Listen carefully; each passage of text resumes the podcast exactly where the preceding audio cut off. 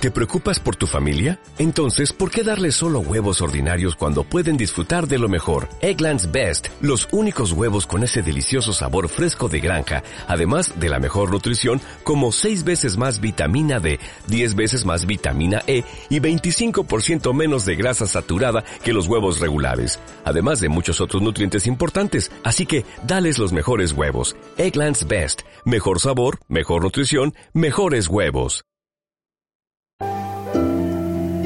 Quisiera transmitir a los oyentes de la luz del misterio mis mejores deseos. La vida es algo divertido, es algo dinámico, donde suceden cosas y lo que me gustaría que los oyentes de este espacio y a mí mismo nos sucediera lleno de inquietudes y que así nos mantuviésemos alertas y vivos. Un abrazo para todos.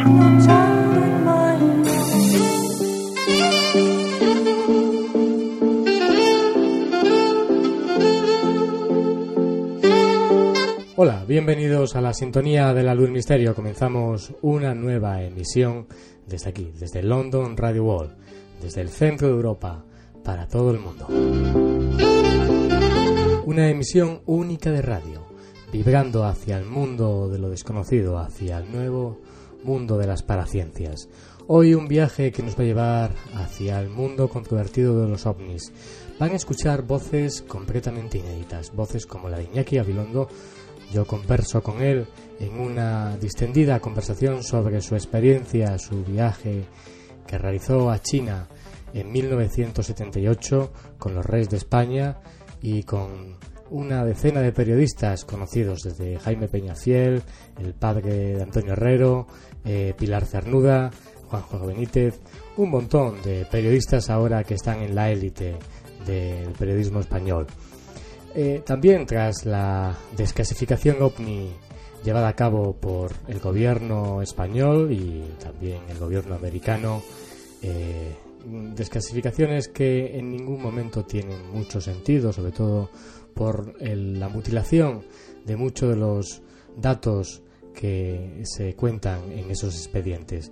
Eh, ya lleva casi pues cerca de 14, 15 años tantos documentos secretos que cayeron en las manos de muchos investigadores, entre ellos, por ejemplo, el que tengo en estos momentos en mis manos, la normativa secreta de los militares para la investigación del fenómeno ovni en España, el IG-40-5, que surgió el año 31 de marzo de 1992, que tiene 29 páginas y bueno, es como siempre que nos digan que el fenómeno ovni es... Eh, totalmente rutilante eh, y que le pongan tanto empeño y tanto interés. Ahora la NASA hace unos días, bueno, pues propagaba esa gran rueda de prensa para luego no decir absolutamente nada.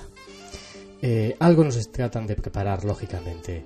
Eh, un sistema solar muy parecido al de la Vía Láctea, parece ser que descubren con siete planetas. Ahora muchos de ellos parece ser que es difícil que albergue vida por culpa de las temperaturas que eh, tienen dentro de esos planetas.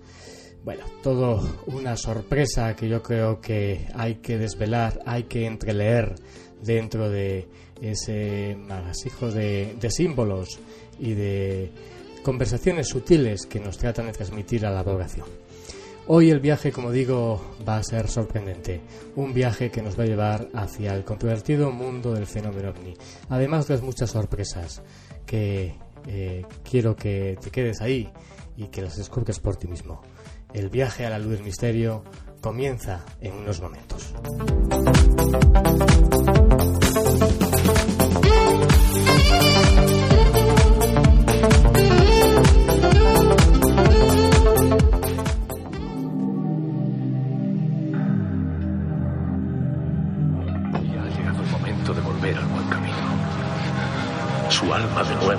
Vuelto a encontrar la luz.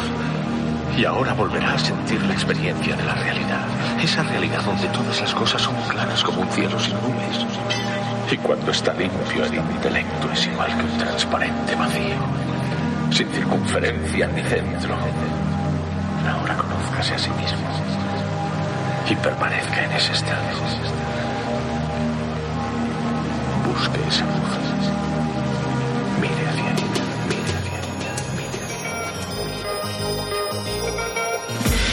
Comienza el viaje.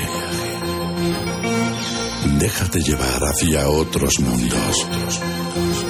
Hacia el mundo de lo desconocido. Hacia otras realidades. Preparado ya para penetrar en la luz del misterio.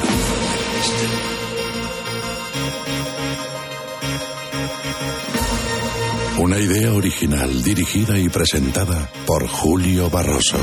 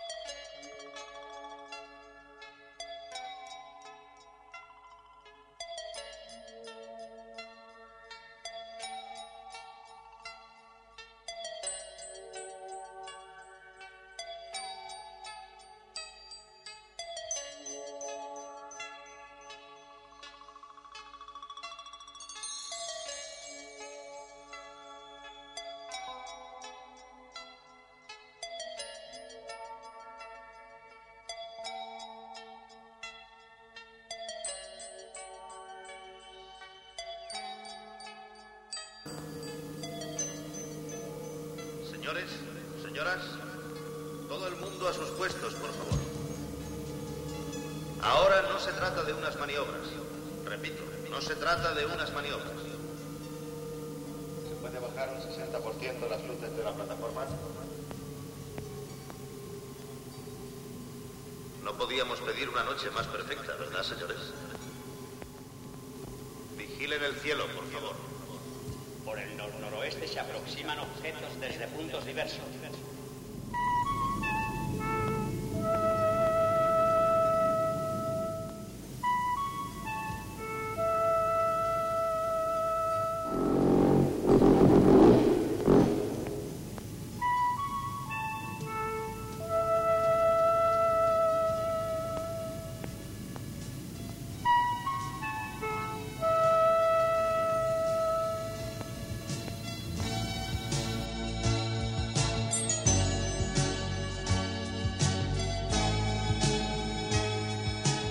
El misterio continúa. En la luz del misterio. Con Julio Barroso. El 13 de octubre de 1988, los neoyorquinos observaban varios objetos celestes, además de en otras ciudades del mundo. Esto unido a los grandes acontecimientos y descubrimientos tecnológicos que el hombre ha obtenido de una manera tan rápida, da que pensar. Simple coincidencia o un salto en nuestra preparación para un anuncio inevitable. Siempre han existido fundadas sospechas de que los gobiernos en la sombra nos han ocultado la verdad, llevando a cabo complejas campañas de desinformación y desprestigio por motivos muy diversos, pero durante la última década ha sido todavía más corriente ver todo este tipo de desprestigios de idas y venidas. Nos llevamos entonces a preguntarnos si estaba en marcha una campaña para preparar a la opinión pública, a la población de la humanidad. Destacaré entre ellas, por ejemplo, a la opinión de uno de los grandes astronautas, Edgar Mitchell, el único doctor en ciencias que pisó la Luna, viviendo después de una profunda transformación personal y filosófica. Sus cambios le motivaron realmente a creer en lo que él vio posiblemente allá arriba. ¿Quién se ha convertido en uno de los muchos científicos y militares que han reclamado al gobierno norteamericano que revelara la verdad sobre los visitantes extraterrestres, asegurando que éste mantiene contactos secretos y oculta alguna de sus naves, como la caída en Roswell, donde pasó su juventud junto a su padre militar, conociendo a muchos de los testigos que más tarde fueron silenciados.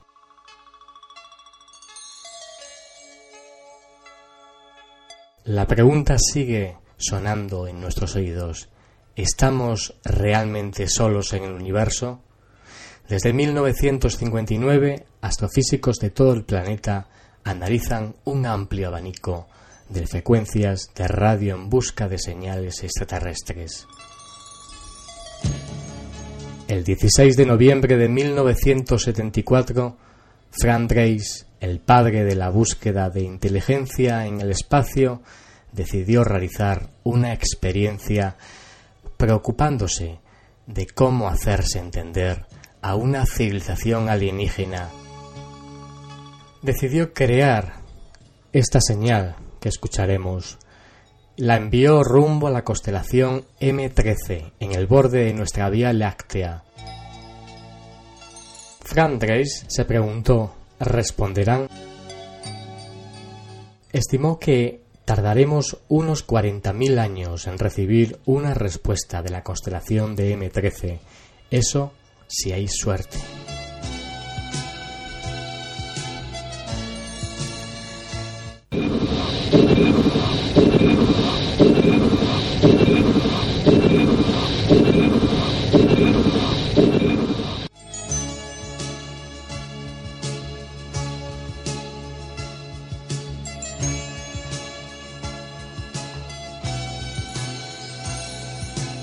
Esta señal fue recibida el 22 de octubre de 1988 por un ingeniero británico llamado Paul Dore.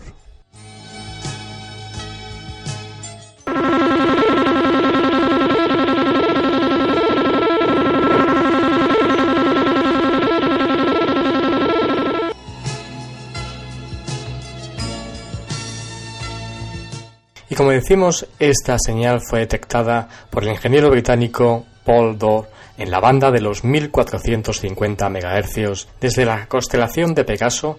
Por muchos motivos técnicos fue descartada esta señal.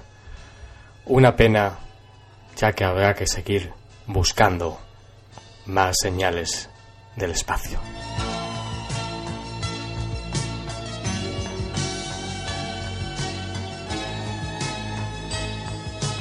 Y algo ocurrió también en España, el 16 de abril de 1972, en la sala de Frenedilla con el Apolo 16. Allí se encontraban compañeros de Radio Nacional de España, Televisión Española, junto a José Antonio Silva cubriendo la información.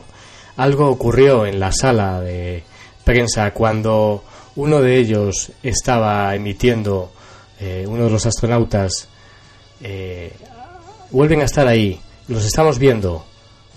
José Antonio Silva tuvo la gentileza, uno de los mayores investigadores también de la ufología española, periodista gallego, eh, fue uno de los reporteros de los informativos de televisión española a la cara de los informativos durante una gran época y además fue un piloto de vuelo eh, aéreo comercial durante mucho tiempo.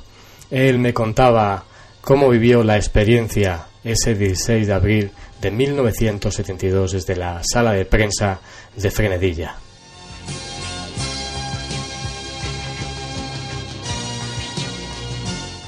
Bueno, la base era española, vamos, por lo menos estaba situada en España, aunque efectivamente era hispano-norteamericana. Es la base de seguimiento de Fresnedillas, de Ruledo de Chabela, donde estaban las antenas de seguimiento de vuelos tripulados. Estábamos allí, un compañero mío, comandante también de vuelo, que está en Aviaco, estaba un periodista de Radio Nacional, y yo. Y entonces, pues por especial deferencia de los miembros de la NASA y los españoles de allí, nos permitía acceder a una sala que no era la sala de prensa, que por otro lado no había casi nadie, donde se veía la primera imagen que llegaba a la Tierra. O sea que cuando estaba la estación de seguimiento, se transmitía la primera imagen a la Tierra, es decir, a Fresnedillas, de ahí se mandaba a Houston, Houston la procesaba, y luego por los televisores de casa pues se veía lo que Houston quisiera, que podía ser la imagen, o podía ser una imagen, no digamos censurada, pero distinta.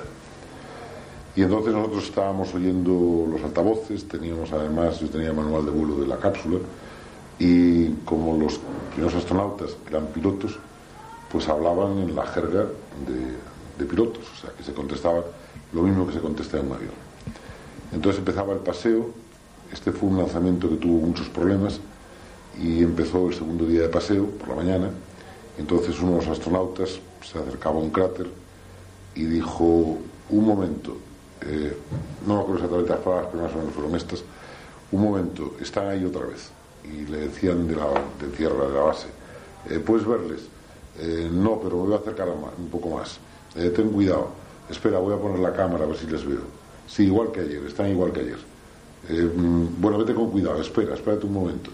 En ese instante llegó el director del proyecto, un español, y entonces apagó ese monitor y nos dijo que teníamos que marcharnos de allí. Yo me enfadé con él y entonces le dije que en la siguiente conexión que tuviéramos, yo estaba retransmitiendo por la televisión española, que en la siguiente conexión que tuviéramos, que yo diría lo que había pasado. Me dijo, eres muy dueño de decir lo que tú quieras, la NASA lo va a negar oficialmente y en todo caso a ti se te prohibirá la entrada en este centro.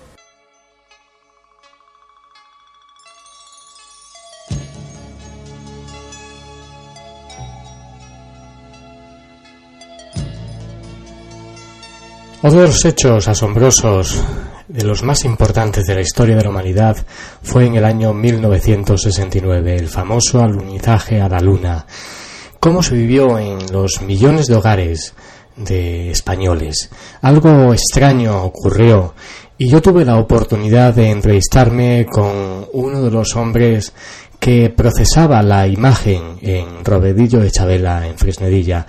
La imagen llegaba desde Estados Unidos y era procesada y luego enviada a una antena que se llamaba Buitrago. Esa antena es la que eh, emitía hacia todos los hogares eh, de los españoles en aquella época.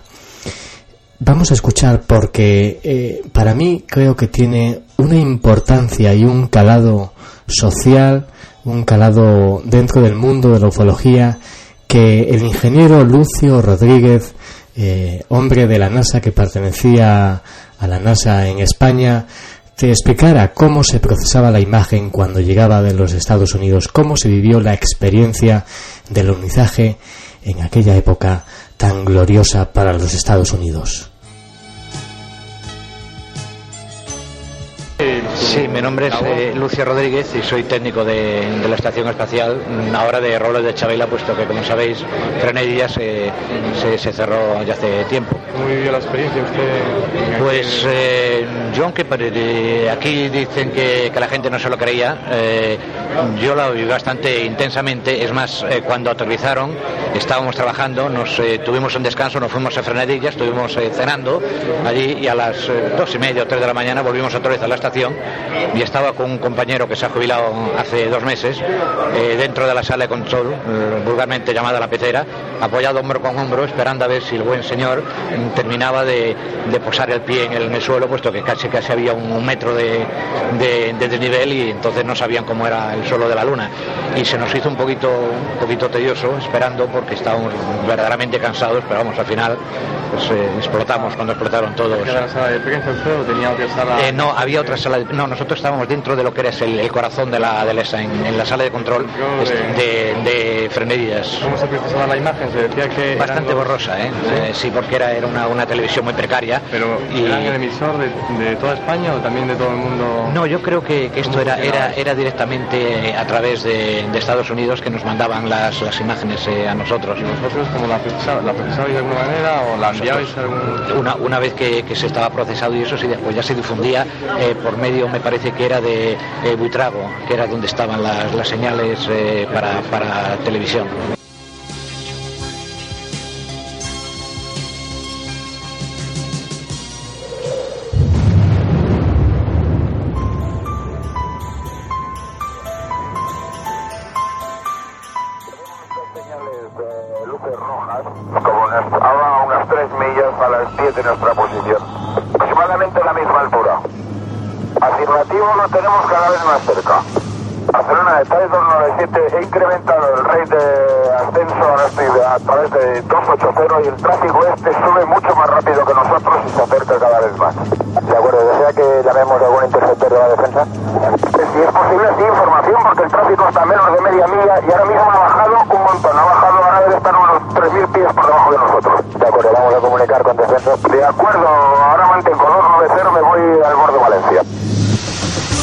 Llegado una nueva era en la radio.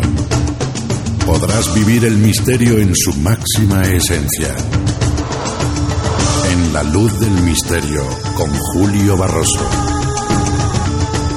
¿Estás preparado?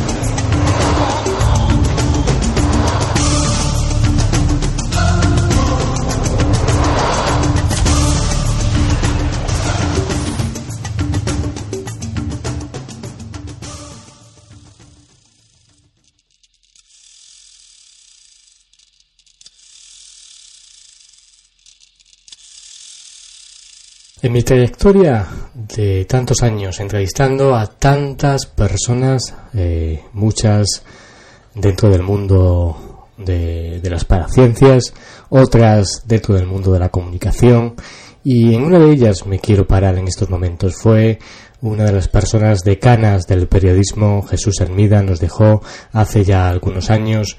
Él fue el periodista que retransmitió desde Cabo Cañameral el famoso alunizaje a la Luna. Yo le pregunté sobre eh, qué pensaba él, si las imágenes estaban procesadas, estaban manipuladas. Él, que se encontraba desde Cabo Cañameral, cómo vivió la experiencia. Lógicamente él me respondió eh, con una frase metafórica. Me, me comentó que, Julio, si en estos momentos de la tecnología, de las unidades móviles, de los repetidores, de los satélites, eh, en estos momentos eh, fallan incluso las unidades móviles cuando se comunican, hacen una retransmisión con una televisión, imagínate en aquella época. Bueno, la respuesta yo creo que era clara. Vamos a escuchar a Jesús Hermida cómo me comentaba para la luz del misterio, cómo vivió él la experiencia de retransmitir para los hogares españoles el alunizaje a la luna.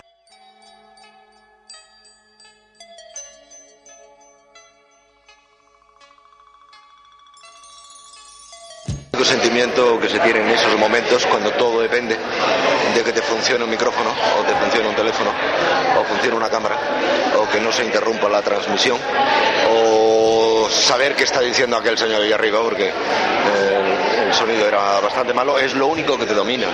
No te domina en absoluto el saber si vas a decir esto o vas a decir lo otro. Estás pendiendo de que de contarlo único que ruegas a los cielos clementes es que no se corte la línea. Después ya dice, pues no sé cómo lo hice, pero es tu única preocupación. ¿Qué ha dicho? ¿Qué no ha dicho? ¿Me he enterado? ¿No me he enterado? Eh, estoy dándome cuenta de lo que está pasando, lo estoy contando. ¿Qué sentiste realmente? nada en ese momento, nada más que esto que es de secundario. Una ligera admiración. Eh, media hora después, cuando salimos de allí, era luna llena, naturalmente siempre es luna llena, pero duró muy poco, hasta el punto de que generalmente esto fue en julio del 69, en noviembre no más del 69 se lanzó Apolo 16, no, perdón, el 12, el siguiente. Una profunda decepción y un profundo aburrimiento en todos. Duró muy poco, muy poco.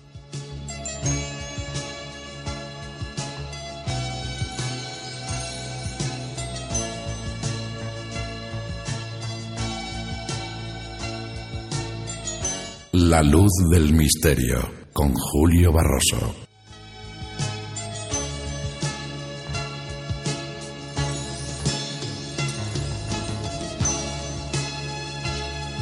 Y en este resumen, este periplo durante más de 60 años sobre el fenómeno ovni, recordando a voces eh, tan eminentes desde eh, José Antonio Silva, Lucio Rodríguez, ingeniero de la NASA, eh, también Jesús Hermida, periodista que retransmitió desde Cabo Cañameral ese hecho, el más importante de la humanidad, el anunciaje a la Luna, en julio de 1969 y hay que entender a Jesús Hermida que fue uno de los testigos de un gran número de expediciones a la Luna y la verdad es que la NASA nos engañó de una manera tan bochornosa sobre muchos de los acontecimientos que se vivieron en esas expediciones que algunas han sido filtradas y otras no tanto. Y la verdad es que uno se conmueve ante bueno pues el caudal de información que nos han cerrado sobre todo a los medios de comunicación a los periodistas y a la opinión pública en general lógicamente eh, ahora nos vamos hacia otro documento sonoro en mi trayectoria periodística, eh, como digo, yo soy, eh, creo que soy el periodista que más testimonios ha recogido de gente muy conocida. Bueno, lo refleje en Famosos al Descubierto, en el libro que llegó a más de tres ediciones, en donde se encontraban 45, más de 45 personas de diferentes estamentos sociales, políticos, eh, culturales, desde escritores, periodistas, artistas, y entre ellos se encontraba, como no, pues eh, uno de los más importantes periodistas, por no decir el más importante periodista español, Iñaki Gabilondo. Con Iñaki Gabilondo yo he aprendido muchísimas cosas, muchas cosas eh, hacer radio, lógicamente, y cómo hacer periodismo. Y bueno, eh, lo que vamos a escuchar ahora es una conversación muy interesante sobre la experiencia que él vivió en el primer viaje oficial que se realizaron a China el primer viaje oficial que realizaron los reyes de España junto al avión de los periodistas donde iban más de 100 periodistas. Entre ellos hay que recordar que iba desde el padre de, Antonio Herrero, también iba Jaime Peñafiel, iba Juanjo Benítez, iba Pilar Renuda, iba Manu Leguineche, iba un montón de periodistas conocidos en estos momentos en la élite, en la cresta del periodismo español y vivieron una extraña experiencia, una experiencia que nunca olvidarán. Eh, el piloto además en una de las recepciones que cuando bajó del avión la verdad que estaba también sorprendido porque eh, el objeto eh, en algún momento tuvieron miedo de que pudiera colisionar con el avión. Vamos a escuchar la voz de Iñaki Abilondo, la conversación que mantenía con él sobre esta experiencia asombrosa en el primer viaje oficial a China.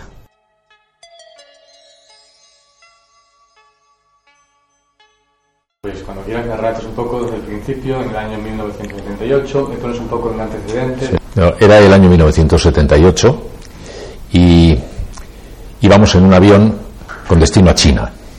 Íbamos acompañando a los reyes que iban a China en el primer viaje que hacían a China ellos iban en un avión y nosotros los periodistas íbamos en otro avión. Íbamos a ser los dos primeros aviones españoles que iban a tocar suelo chino. Nunca antes se había ido desde España a China. Y estaba, eh, había oscurecido ya y estaban encendidas las luces del interior del avión porque iban a, empezaban a, apagarse las luces del interior del avión porque se, se, iba se disponía la gente a dormir. Yo estaba al lado de la ventanilla estaba a mi lado Antonio Herrero, que era director de la agencia Europa Press y que es padre, falleció, de Antonio Herrero, el periodista que también falleció de, Antena 3. Y estaban por allí, pues no sé si justo delante o a nuestro lado, también estaban Pilar Cernuda, Manuel Leguineche y algunos otros que no, no recuerdo. Bueno, pues en ese momento, cuando estábamos, como digo, iniciando la noche y empezando a dormir, pues vine por la ventana y vi una luz. Bueno, una luz pensé que era el reflejo exterior de una luz interior. O sea, pensé que, no sé, no pensé mucho, vi una luz, no le hice mucho caso. Y al cabo de un rato volví a mirar y ahí seguía la luz. En el mismo marco de la ventana que venía, en el centro, la misma luz. Y entonces, pues le, avisé a, Antonio y le dije, oye, ¿qué es esa luz? Y dice, no sé, será algo de aquí dentro, pues no sé, no veo. Y se volvieron también Pilar y Manuel Guineche y algunos otros, que no sé. No le hicimos mucho caso y seguimos. Pasaban unos minutos y aquella luz seguía en el mismo sitio, el mismo marco de, la ventana y esa luz ahí en medio. Una luz, que no sabíamos si era una bola de luz, una- un cristal de luz, una luz, ahí estaba la luz. Al cabo de un rato, como nos intrigaba un poco que hacía aquella luz, que nosotros seguíamos volando y el- aquella luz estaba en el mismo sitio, y miramos, pues debe ser alguna luz de dentro, ¿qué será? Pues no será, ¿qué será? Y empezamos a, pues a, sentirnos un poco, un poco interesados por aquello. Y como somos muy analfabetos en materia aeronáutica y en materia de este estilo, no le dimos tampoco mucha importancia porque a lo mejor era una bobada, que no sabíamos lo que era, así que le dejamos ahí. Pero el padre de Antonio Herrero, que está aquí a mi lado, empezó a mirar y dijo, oye, eso no es una luz, eso es un objeto que está proyectando una luz. ¿De cómo? O sea, no, no sabemos que es una bola, no es una luz interior, no. Ahí hay, es como si te apuntan con una linterna en la cara y te ciega la luz y al cabo de un rato empiezas a detectar que detrás del redondel de luz hay algún objeto que es el que proyecta esa luz. Pues no sé, a falta de mirar ya no sabíamos si veíamos o soñábamos, pero aquello está ahí. Y al cabo de un rato pues volvía Manu y Pilar a decir, ¿eso sigue ahí? Pues sigue ahí eso. ¿Y eso qué, qué es? Pues no sé.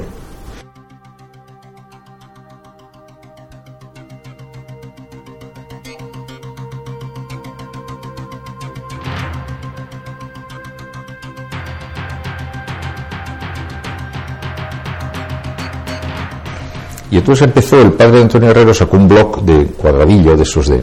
Y empezó ahí como a tratar de adivinar qué era lo que proyectaba aquella luz que seguía en el marco de la ventana y seguían pasando los minutos. Y empezó a hacer así me mostraba, decía, ¿crees que es más o menos así? Y digo, pues chicos, que no lo sé, porque veo solo la luz, pero sí, parece que se intuye un objeto detrás. Total que él fue como trazando lo que él veía o intuía o parecía que veía, o yo también creía que, que veía o intuía, y al final lo dibujó. Me dijo, me parece que es algo así, ¿qué os parece? Y empezó a enseñar aquel dibujo a los, a los compañeros, que como solo veíamos la luz, pues tampoco podíamos sino adivinar o intuir lo que, lo que podía haber atrás si algo hubiera. Y era como una linterna, lo que él dibujó es exactamente como una especie de cilindro, lo que es, hay un cilindro y lo que vemos es la luz, pero detrás yo intuyo que hay como un cilindro. Bueno, ahí siguió unos 20 minutos aproximadamente. Al cabo de 20 o 25 minutos miramos y desapareció.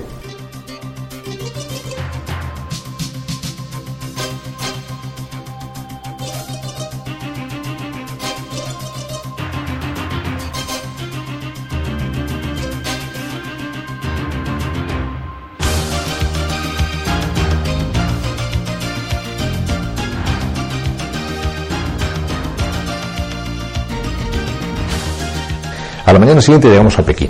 Bueno, llegamos a Pekín esa noche. Y a la mañana siguiente, cuando nos pasamos el día en Pekín, y por la tarde había una recepción que se organizaba en los jardines de la embajada, también no habría embajada, pero en los jardines de la delegación española, se organizó una gran recepción para, para invitados. ¿no?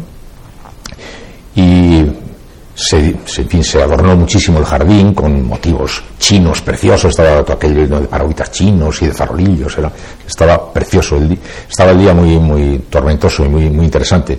Luego cayó una tromba de agua, de- tuvimos que salir todos del jardín corriendo hacia el interior bajo la lluvia. Pero antes de que descargara la lluvia, estábamos nosotros comentando lo que había ocurrido el día anterior, ¿qué, qué- qué sería? Pues no lo sé, tal. Y la reina, que tiene bastante interés por estas cosas, se acercó y nos dijo, oye, he oído que habéis visto alguna cosa. Y bueno, no sé lo que hemos visto, pero sí, nos ha llamado la atención, era una luz. Íbamos comentando como sin darle ni más ni menos importancia al tema, los que lo vimos, estaba yo, estaban varios a mi alrededor. Y de pronto nos quita la palabra, o sea, sumándose a nuestra narración, pero haciéndose con la narración, una persona a la que la reina no conoce. Le dice, perdona, eh, no, este hombre, ¿qué está diciendo? Está, está hablando y también, sí, sí, entonces se vio no se vio. Y la reina dice, eh, perdón, no, a usted no le conozco quién es. Y nos dijo, no, yo soy el comandante del avión. Entonces paramos y dijimos, atención ahora, porque hasta ahora somos unos, unos analfabetos, pero el comandante está diciendo que, que vio también la luz, etcétera, etcétera. Y le dijo la reina, entonces, ¿lo he visto? Sí, sí, esa luz o esa cosa que vi allí, estuvo unos 20 minutos y luego de- desapareció y no apareció en ningún momento en nuestra pantalla de radar.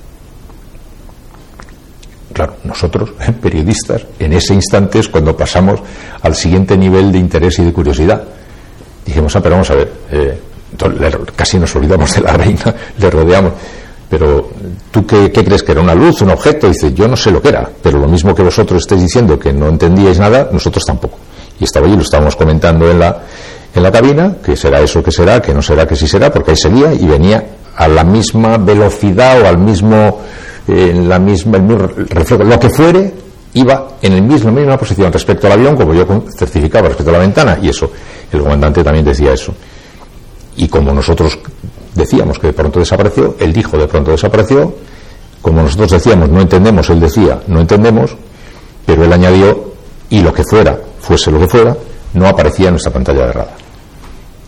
Se acabó la presente historia, con lo cual todos pasamos a otro plano de, curiosidad, incorporamos esa anécdota a nuestro, a nuestro currículum de, curiosidades, no, no subimos nunca, nunca más de eso, como en la expedición venía también Juanjo Benítez, muy amigo, él yo creo que ya tomó la, la, historia, no sé si luego continuó haciendo alguna averiguación posterior, nosotros no, hicimos ninguna averiguación posterior, pero cuando volvimos a España, como éramos todos periodistas, había trascendido, alguien nos preguntó, y dijimos, mira, yo no sé lo que era, pero si era un objeto, era volante, porque y desde luego ni nosotros ni el capitán lo conseguimos identificar. Luego sería un objeto volante no identificado, pues vamos a decir que hemos visto un ovni.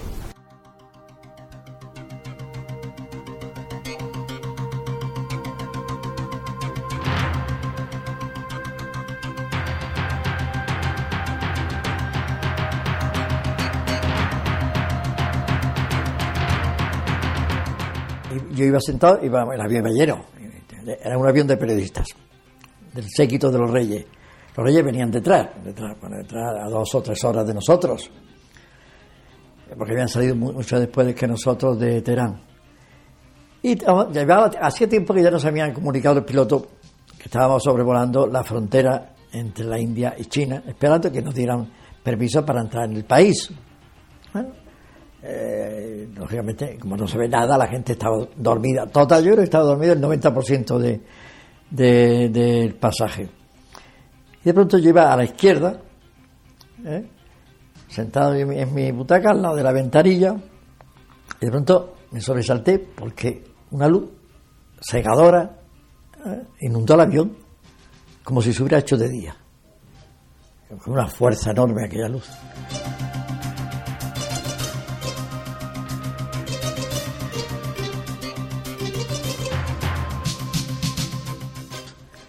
Entonces yo incluso hice un gesto porque pensé que es que iba a chocar contra el avión nuestro. Me levanté, me fui a la cabina, le dije al comandante, digo, oye, me dijo, sí, ya veo, no sé lo que es. Eh, no se detecta nada en el radar. Y no sé, intento comunicarme, nadie responde. No sé lo que hay detrás de esos focos, nadie lo sabía. Ya todo el avión, todo el mundo se despertó, todo el mundo se, puso a la izquierda para mirar por la ventanilla. Eh, y nosotros estaríamos volando a como a 10.000 metros de altura y a una velocidad de 900 kilómetros, la velocidad media que se vuela a esa altura. Así fueron, pero varios minutos, varios minutos. El único comentario que hacía el comandante, un objeto, tripulado o no tripulado, un objeto desconocido, eh, que es capaz de volar en perpendicular a un avión que va a 900 kilómetros por hora, eh, eso, debe ser algo fantástico, eh, eso es casi imposible. Bueno, entonces ahí estuvimos todos, unos con miedo, otros con curiosidad, y de pronto esos focos empezaron a alejarse, alejarse poco a poco. Eh, es cuando se podía ver mejor los focos, porque claro, cuando estaba deslumbrado no ver, cuando un, coche te deslumbra no ves lo que hay detrás. La fuerza de aquella luz era tan cegadora que era lo más parecido a la luz del sol. Bueno, ya se fue alejando, se fue alejando. Lo que pasa es que era inquietante en la inmensidad de la noche.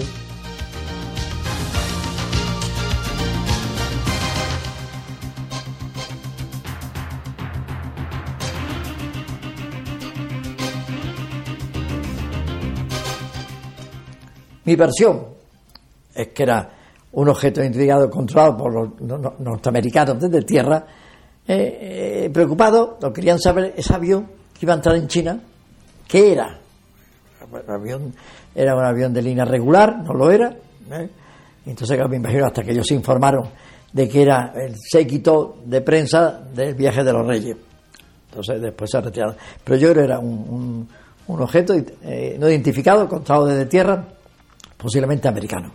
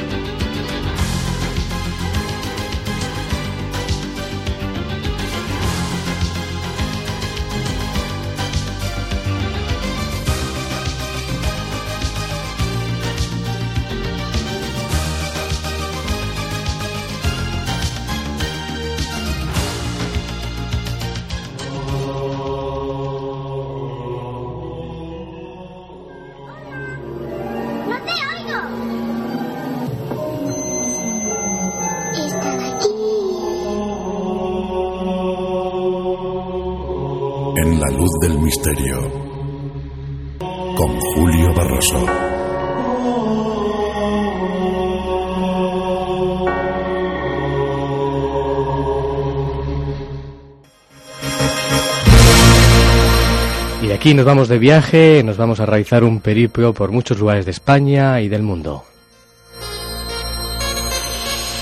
A descubrir el misterio en directo, en primer lugar nos vamos a Canarias. Ahí está Carlos Laverit, miembro del grupo Canarias Misterio CM. Buenas madrugadas, buenas noches, ¿qué tal? Buenas noches, aquí estamos. ¿Qué tal, Carlos? Cuéntanos porque eh, tenéis, eh, habéis investigado fenómenos extraños en la Casa del Diablo, así le llaman, ¿no? Sí, la Casa Roja, la Casa del Diablo de Telde, sí. Una, una casa encantada que hay aquí en Gran Canaria. Y muy famosa por aquí en el, en el hablar de las personas. Ujú. Cuéntanos, ¿qué ocurre en esta casa? ¿Qué habéis hecho? Eh, nosotros fuimos hace un par de meses buenos y no encontramos nada, pero tenemos muchos testimonios de personas que preguntamos en los pueblos alrededores y nos explicaron que al ser abandonada entran muchos grupos de sectas y, y, y diferentes tipos de rituales se encontraban en, en las paredes, en los suelos. Y todo entra a partir de 1980, preguntamos en, en el pueblo y nos contaron que vivía una pareja normal con su hija y en, en tiempo el marido This is a o sea, el demonstration padre de la of hija mató a la hija, mató a la madre y quemó la casa con él dentro. Entonces, al, al venir los bomberos, la policía, encontraron a la mujer atada en un, en un barril, la niña muerta y el calcinado. Y a raíz de eso, pues, se dice que se escuchan lamentos, ruidos de cadenas y bastante... ¿Y, ha- y habéis extraído documentación sobre ello? Me refiero a temas This de parafonías, eh, en el campo de lo paranormal, si hay datos sobre experiencias relacionadas, como bien decís, con testimonios claros y fidedignos o no. Eh, nosotros dejamos una grabadora durante toda una noche y realmente la escuchamos y no escuchamos nada, no hubo nada.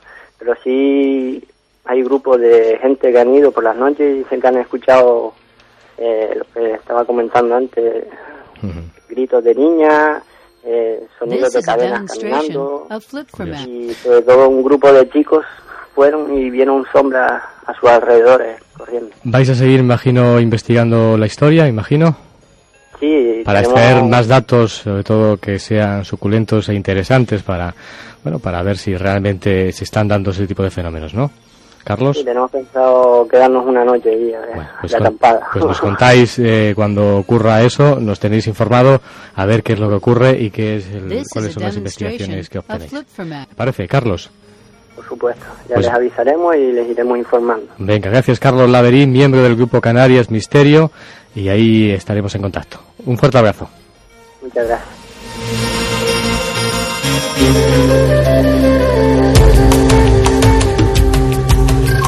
Canarias nos vamos a Puerto Rico. Ahí está Reinardo Ríos, investigador internacional del fenómeno ovni.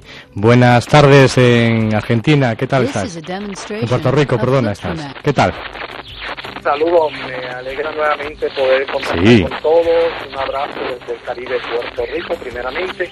Continuando con la información de extraños. Reinaldo, vamos a hacer una pausa porque vamos a ver si podemos cambiar la comunicación porque nos está llegando muy mal eh, y vamos a hacerla en unos momentos, vamos a resolverlo, no te preocupes. Ok, perfecto.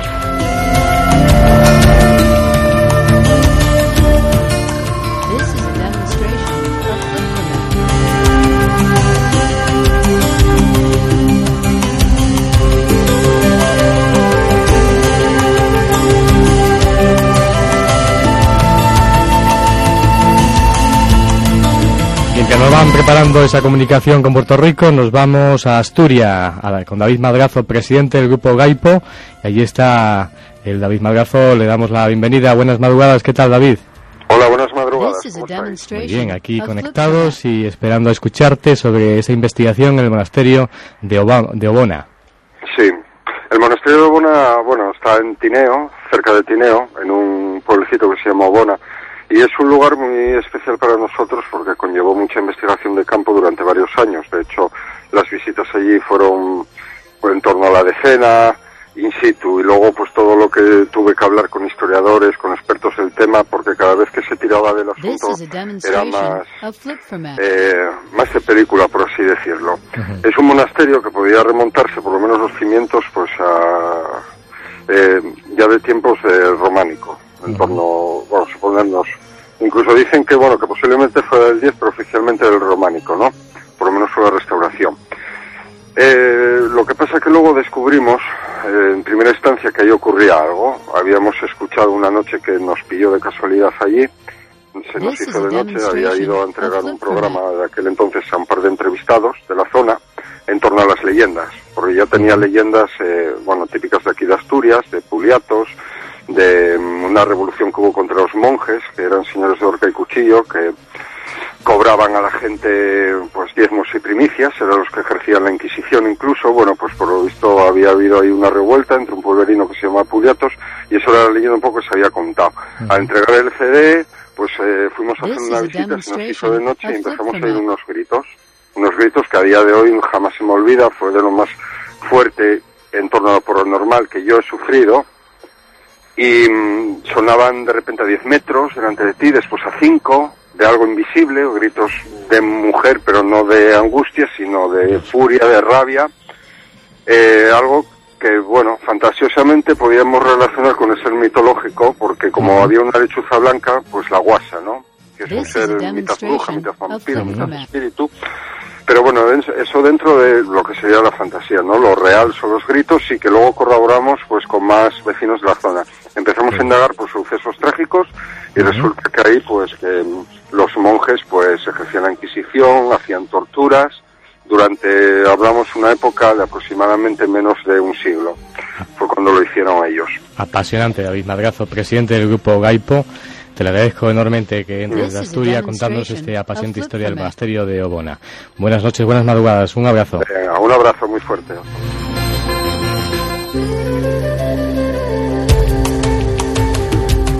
Nos vamos de Asturias de nuevo a Puerto Rico. Ahí está Reinardo Ríos. Eh, buenas tardes, buenas madrugadas en España. ¿Qué tal?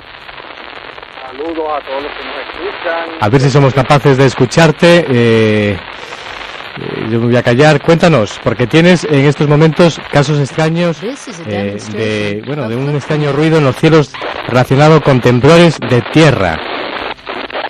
Tenemos varios casos que nos están llegando. Hay uno, antes de darle paso al que comentas, eh, uno que nos llega bien recientemente, uno de un trueno se escuchó en Santiago de Chile, donde los, eh, o sea, las personas que lo escucharon dicen que duró unos cinco minutos. Generalmente los truenos no duran tanto, o sea, pero le vamos a dar seguimiento.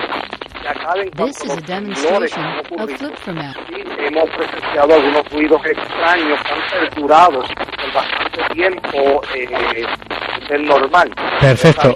Pues estaremos en contacto porque es apasionante y estoy eh, seguro que nos está, claro, en nuestro estudio en Barcelona, eh, David Tenorio te volverá otra vez seguramente a ponerse en contacto contigo para que nos cuentes esto la semana que viene. Un fuerte abrazo, Reinaldo de Puerto Rico. Gracias.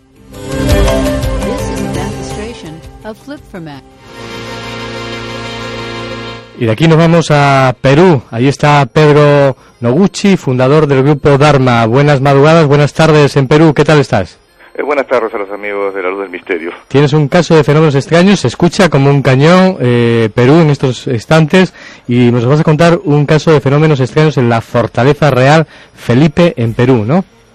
Sí, un poco para ubicar al público qué cosa es la Fortaleza Real Felipe. Viene a ser la obra más grande de arquitectura militar construida por los españoles en América que eh, para evitar los ataques de los piratas al puerto del Callao. En total, sus murallas ocupan un área de unos 70.000 metros cuadrados, ¿no? Así que puedes darte una idea del tamaño de esta construcción. Eh, ha sido protagonista también de varios pasajes de la historia del Perú, ¿no? Pero uno de los detalles lúgubres de estas construcciones es que los diseños de sus calabozos, donde apenas podían estar de pie los detenidos en completa oscuridad, las historias narran que los calabozos fueron escenarios de sufrimiento y muerte por las enfermedades que, que padecieron los reclusos, originadas en parte por la acumulación de sus excretas que solamente serán cubiertas con cal. Ahora, los relatos de los visitantes y de los trabajadores que pernoctan en ese lugar afirman que en su interior suceden cosas extrañas, como se oyen voces, gritos desgarradores, sonidos extraños y movimiento de objetos. Inclusive han llegado a ver personas con trajes antiguos. En nuestras investigaciones eh, colocamos grabadoras de audio para captar algunas psicofonías y fue precisamente con uno de estos aparatos que se captó durante casi 80 minutos continuos una serie de sonidos y voces extrañas que no provenían del exterior. ¿no? Los sonidos parecían ser extraídos de una escena del pasado porque se oían portazos, gente transitando o gritos de torturados. ¿no? Curioso. Gracias Pedro Noguchi, fundador del grupo Dharma. Ahí nos extraías esa crónica de fenómenos extraños en la Fortaleza Real, Felipe. Muchas gracias Pedro Noguchi. Gracias. Un fuerte abrazo desde España.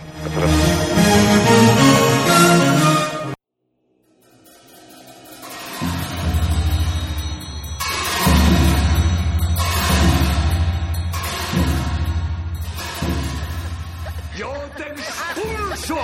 ¡Eres quien te lo manda! ¡Eres el que arrojó de las alturas del cielo a las profundidades del infierno! ¡Vete! En el nombre del Padre, del Hijo y del Espíritu Santo, por la señal de la Santa Cruz, de nuestro Señor Jesucristo. El misterio está dentro de nosotros, suplicando salir. En la luz del misterio te lo mostramos en su máxima esencia.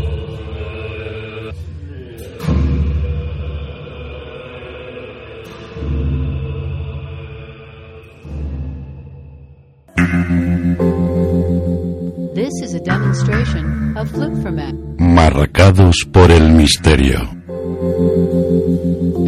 Y hoy enmarcados por el misterio en esta apasionante sección que a mí cada vez me encanta más, eh, hay que darle bienvenida en primer lugar a nuestro compañero David Hernández. Buenas noches, buenas madrugadas, ¿qué tal? Buenas noches, Julio. Que se te queda sin voz.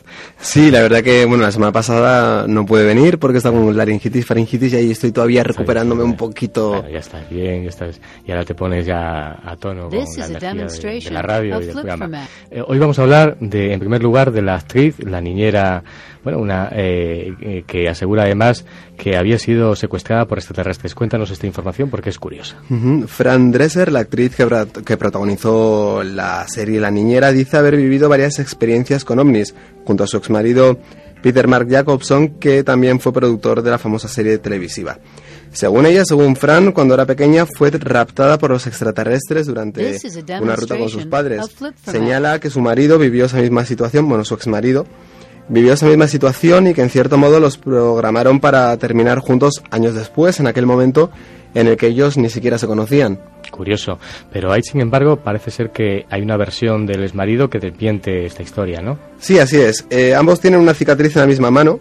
Según la actriz, se debe a que un chip eh, les que bueno se debe a que eso a que un no sé extraterrestre le insertaron un chip en la mano cuando flip secuestraron.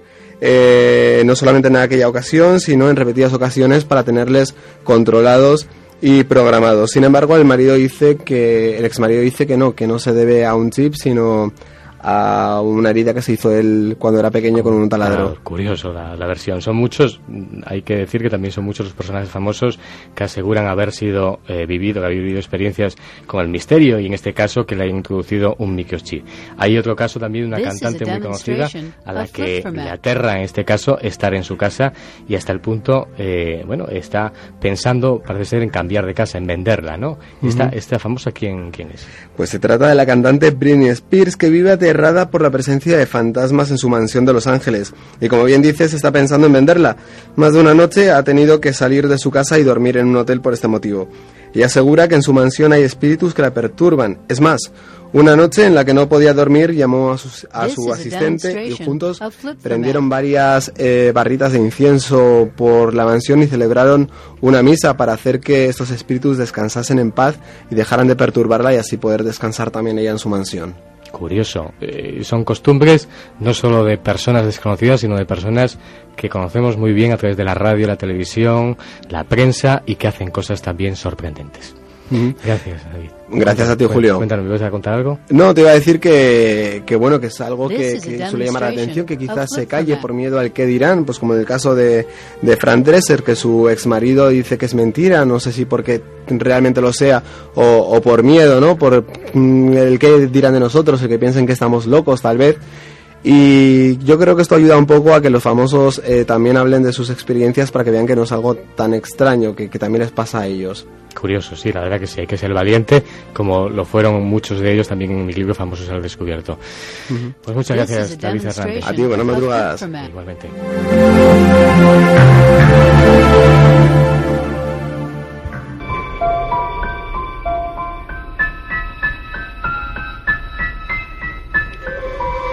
Y nos vamos, continuamos en esta senda del misterio y nos vamos a Barcelona. Allí está nuestro compañero David Tenorio. Buenas madrugadas, ¿qué tal? Muy buenas madrugadas, Julio, a todo el equipo de la Luz del Misterio y también, como no, a los oyentes. Cuéntanos porque hoy eh, se apunta, esta, se sube a, y nunca mejor dicho, a esta aventura de radio, eh, un viejo compañero donde nos va a contar una experiencia eh, apasionante, muy interesante que vivió en sus propias carnes. ¿En qué consiste esta experiencia? Porque se topó, parece ser, eh, en una carretera, él iba conduciendo y de pronto ve como una extraña figura que se atraviesa y lógicamente tiene que parar casi en seco, frenar y bueno, eh, identificar qué realmente le había ocurrido, ¿no? Cuéntanos, un poco la experiencia. Pues sí, Julio, tenemos que decir que, que en muchas ocasiones cuando los investigadores vamos en busca del misterio, de esas historias, pues eh, suele ser esquivo, ¿no? El misterio pero hay veces que sí nos llegamos a encontrar cara a cara con lo extraño, con lo insólito. Y esto le ocurrió a un buen compañero, amigo nuestro, investigador como lo es Antonio Luis Moyano, cuando estaba realizando nada más y nada menos que la ruta de, Quijote de la Mancha, iba circulando por una carretera solitaria por Ciudad Real, cuando de pronto pues ve pasar lo que parece ser una figura ataviada con, con pues vestido de con traje de época, incluso se le aprecia ver como un sombrero, que cruza de lado a lado de la calzada a pasos agigantados. Lo escuchamos de la voz de Antonio Luis Moyano. Pues eh, creo que por el año 2005 estaba haciendo pues en coche la ruta de, del Quijote para, para la revista Enigmas que dirigía el doctor Jiménez del Oso y iba por una carretera de Ciudad Real y serían pues las once y media de la noche aproximadamente, estaba buscando pues una, una pensión donde poder dormir y bueno, pues lo que vi fue y yo me encontraba pues perfectamente lúcido, no me encontraba con sueño, es más, pues podía haber seguido conduciendo toda la noche. Vi pues como una especie de, sombra que atravesó eh, la carretera de un extremo a otro. La visión pues duró muy muy poco, apenas llegaría a un par de segundos, y era pues como una sombra que vestía como, como si llevara ropa, ropa de época, ropa antigua, daba la impresión de que llevaba pues como, como un sombrero, y ya digo, pues fue una sombra pues que, que atravesó muy fugazmente la carretera hasta el extremo de que yo pensé que, era alguien realmente de carne y hueso y llegué pues casi a, a, frenar el, el vehículo. Luego está, pues evidentemente, por la, explicación que uno le quiera dar a, a esto. En aquella ocasión, pues era algo diferente, ya digo, era pues la silueta de, de alguien que parecía estar ataviado con ropa de época, con un sombrero y que atravesaba fugazmente a pasos eh, agigantados por la, eh, la carretera de, de, de un extremo eh, a otro, ya digo. Apasionante el testimonio de Antonio Luis Moyano. Tenemos que decir, y tú lo corroborarás, yo conozco también hace muchos años a Antonio Luis Moyano. Él tiene una formación, es psicólogo, eh, lógicamente es muy racional y bueno, a mí me sorprende incluso decir, le, doy las gracias eh, y además estará dentro de poco seguramente en el programa contándonos muchas otras cosas relacionadas con viajes que está realizando a Ecuador y a otras partes del planeta, además conviviendo con, con indígenas y, experimentando sobre todo bueno pues con, con temas relacionados con los temas que tocamos aquí en la luz del misterio. Es una persona muy racional, ¿no?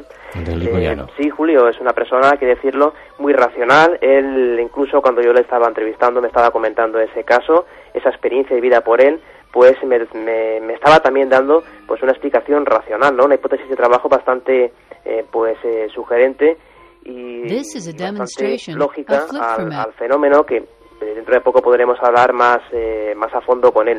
Lo que está claro es que los oyentes tienen que situarse en la, en, la, en el caso es, vamos circulando por una carretera solitaria por la noche, eh, cuando de pronto se nos cruza por delante pues eh, una figura, una sombra, dice ver una sombra, ataviada con traje de época, eh, que cruza la calzada de, un extremo a otro a pasos agigantados. Es una experiencia que muchos, seguro, muchos oyentes han podido vivir también. Muchas personas cuentan haber vivido en carreteras mientras circulaban con su vehículo y sobre todo por la noche. Ahí queda el documento, Julio, en este caso es un investigador eh, de la élite, de élite como es Antonio Luis Moyano, pero eh, todos podemos algún día encontrar cara a cara con el misterio en las carreteras y vivir una experiencia similar a esta. Ciertamente. Que sí, hay que decir que eh, nuestros micrófonos, nuestro correo eh, está abierto para recibir cualquier experiencia que hayan vivido, que sean valientes en contárnosla.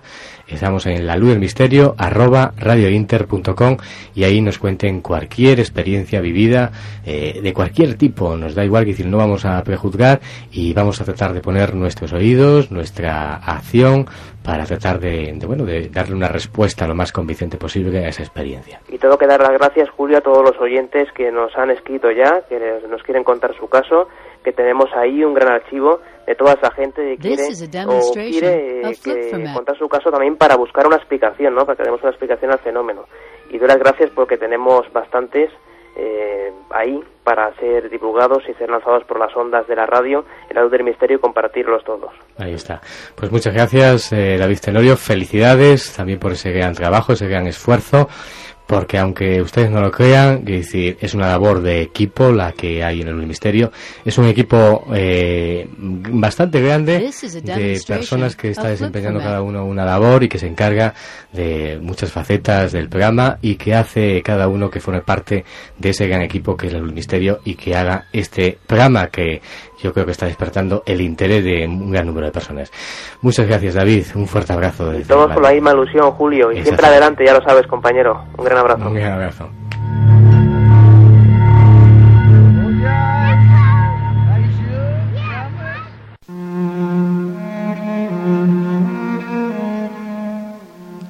Una ninfa embozada en las sombras, un endriago capitán de nubes, un gnomo que se columpia en tus sueños, un espectro difuminado por el humo de la vela, vela marinera de fragata incendiada. Y es que, por fortuna, el mundo no es tan solo lo que cada alborada hayamos constreñido por el marco de nuestra ventana.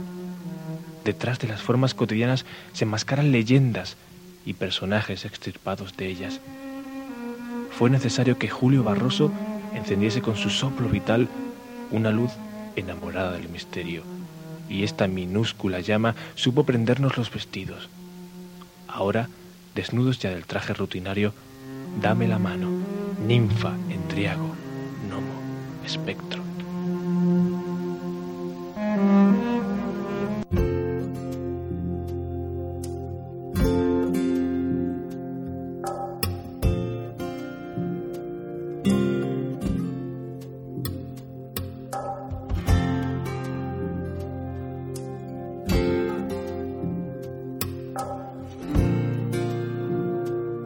Y finaliza esta emisión mágica de la luz misterio, desde aquí, desde London Radio Wall, desde el centro de Europa, desde el centro de Londres, emitiendo hacia los cuatro rincones del planeta. Hoy nos ha llevado hacia el mundo del fenómeno ovni. Hemos hablado críticamente de cómo está la situación en estos momentos y de algunos testimonios. El testimonio de Iñaki Gabilondo en primera persona, de Jaime Peñafiel, Jesús Hermida en su vivencia con la retransmisión del alunizaje a la Luna en 1969. Un viaje sorprendente de radio. Solamente comentaros que, bueno, tienes varias formas de comunicar con nosotros a través del email, a través de nuestro correo electrónico, la luz del misterio, arroba gmail.com y también a través de nuestro blog, la luz del misterio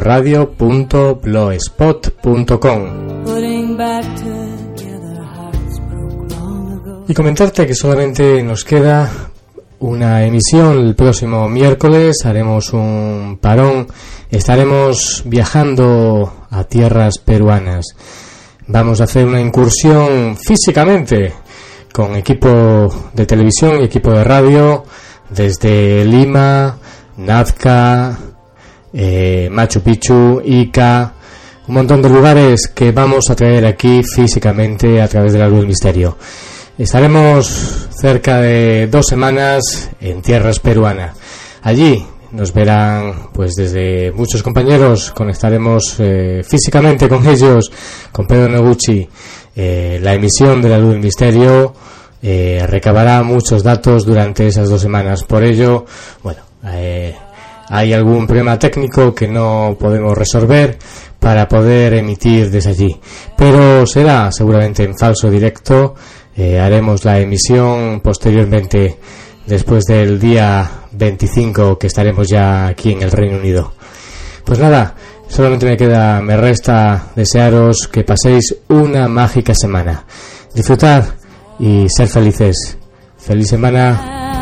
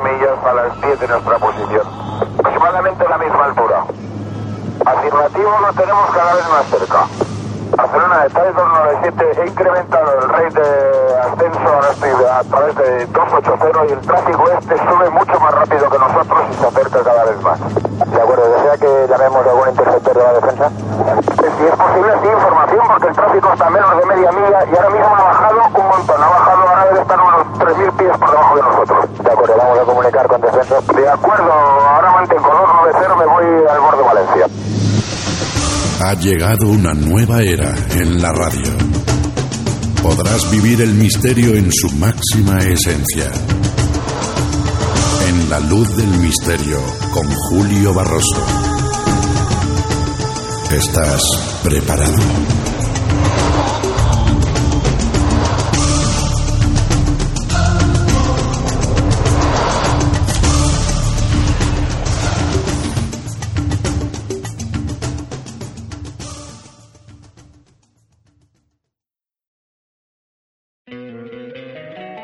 Encantaría tener 100 dólares extra en tu bolsillo?